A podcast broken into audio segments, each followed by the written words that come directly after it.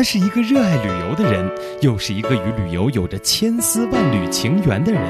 他玩遍了中国东部的每一个角落，三十而立，兀自行走。在他看来，旅行不只是体验那么简单，行走的人生是要用脚步来丈量的。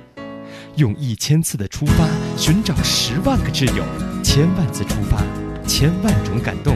行走时光，旅游新播客，跟着森林，发现光影流动的魅力盎然。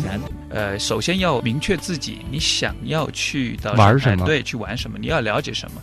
如果说你你觉得说我是一个美食家，我要去到那边就吃，那你就是为了吃，对对对，你就去吃。然后我就给你说指定哪几个地方哪几家店你去吃，保证你不会后悔。因为这种，呃，有在讲的就是，呃，你比如说你在想啊，我今天去到那边，我不是冲着这些去的，我是冲着建筑去的，我对建筑非常的感兴趣，没有问题。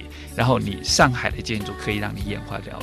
对，是整个全世界的这个大，而且很多是具有纪念意义的，不论是那些现代建筑，还是那些古旧的建筑，对，特别是那些我觉得名人故居，那些遗迹，对对对。其实这个上海做的非常好，市政府一直把名人故居都保存下来，并且修缮的非常之好。比如说和平饭店，呃，白渡桥，嗯，然后呢，现在在整个外滩这一块边上，一共有十多栋楼，都是当时就租界那一块位置。那除了这些以外，还有很多名人的故居遗址。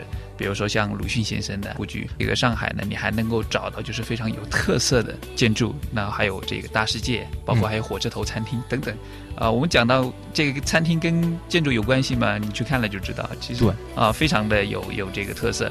一般来说，你从那边走走看看，你不是会知道这样的一个地方在哪里。那我们再用一点时间来聊聊一开始前面开始我们聊到的一个话题，就是说在上海。还记得那些可能在我们记忆当中的很多的是就是物品，比如说像像缝纫机，像什么的。那么现在上海的购物情况又怎么样？在上海的购物，它被称之为购物天堂。其实呃，很多人都会想到，在香港可以买到免税产品，然后在上海就不可以。其实并不是这样，因为在上海在购物方面可以说是非常的丰富，因为你可以买到全世界所有的名牌都能买得到。